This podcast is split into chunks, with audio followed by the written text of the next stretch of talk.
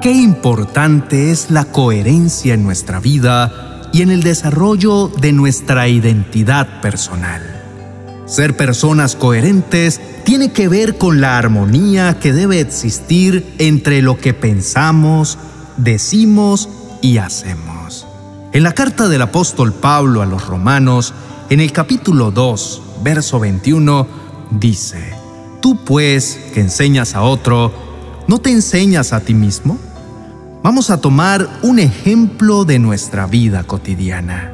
Supongamos que suena el timbre de la puerta y sale el niño a ver quién es.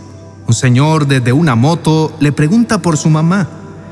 Viene pidiendo la cuota del pagadiario.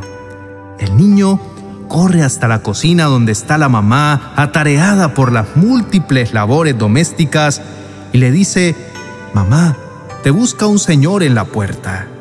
La mamá, un tanto desesperada, porque no tiene el dinero, y además porque el cobrador llega justo a la hora del almuerzo, y todavía ella no tiene todo listo, le dice al niño, Ve y dile que no estoy, que venga después.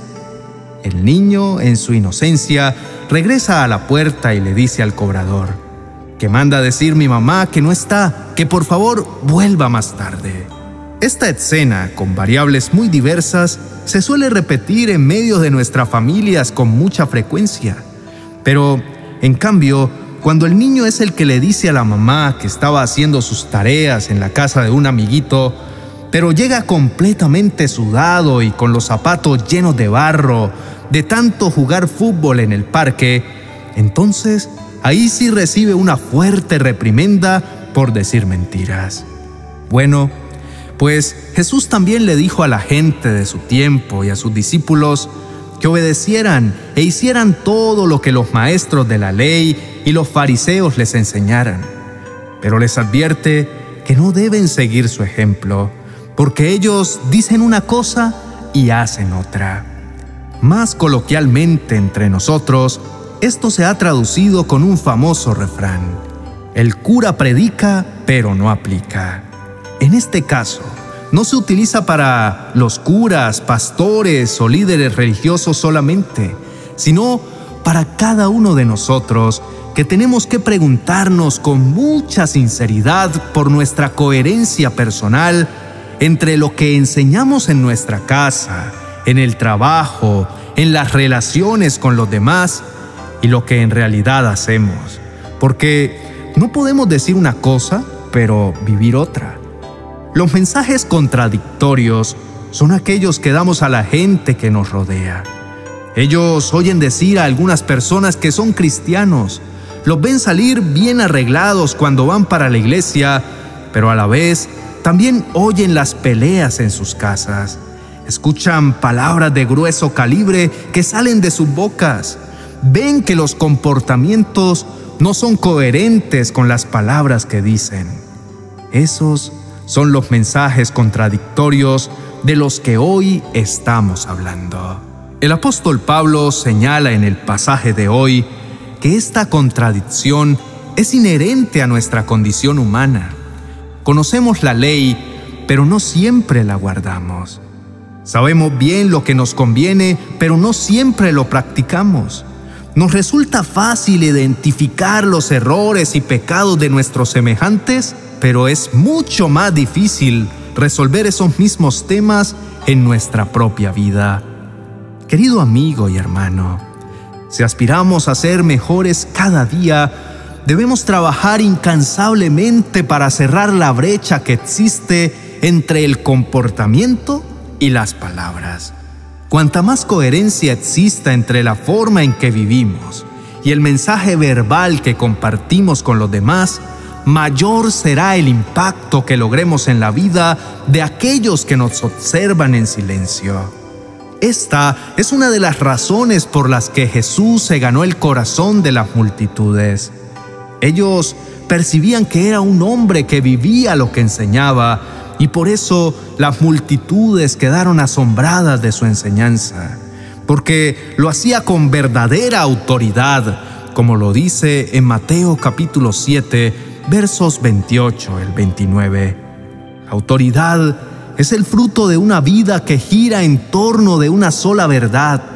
Y justamente el desafío y la invitación para hoy es relativamente muy sencilla. Hablemos menos y vivamos más. Es decir, pongamos tate quieto en nuestras acciones y disciplinemos nuestros labios para que no hagan alarde de realidades que no reflejan lo que realmente somos. Vamos a orar para pedirle al Señor que nos ayude en esta tarea de tener una vida íntegra. No ser perfectos porque Dios no nos ha llamado a ser perfectos, sino íntegros, coherentes, personas que con nuestros actos seamos consecuentes con lo que hablamos. Pero esto no lo podemos hacer solos, sino con la ayuda de Dios. Oremos. Amado Dios, te doy gracias por hablar a todos los corazones y vidas que están atendiendo a tu palabra en este momento. Quiero pedirte que les ayudes a llevar una vida de integridad total, que sus labios y su corazón sean los mismos. Ayúdales a ser personas sinceras de corazón y en todas sus acciones durante este día y por el resto de sus vidas. Señor, tu palabra dice en 2 de Corintios capítulo 5, verso 17, de modo que si alguno está en Cristo, nueva criatura es. Las cosas viejas pasaron, he aquí, todas son hechas nuevas.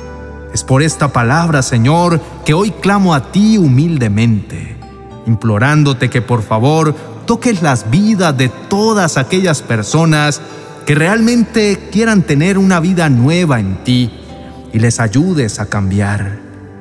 Que sea tu Espíritu Santo dándoles la templanza para que ellos estén bajo tu guía y dirección a cada instante.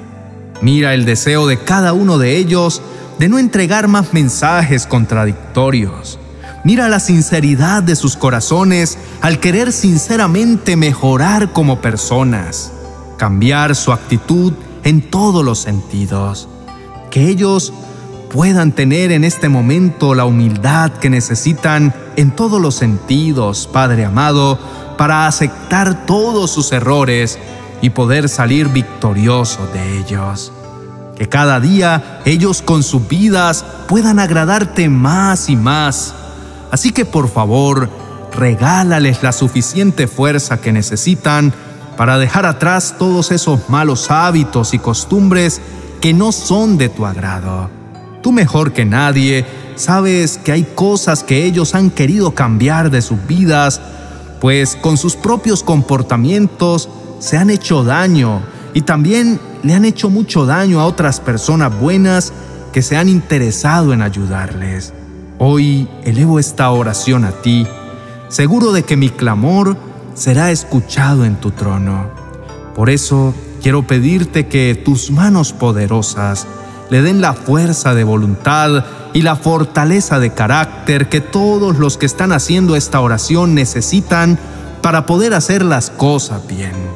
Por favor, ayúdales a librarse del terrible peso de las cadenas que los mantienen presos en sus hábitos pecaminosos que no les permiten ser íntegros ante ti.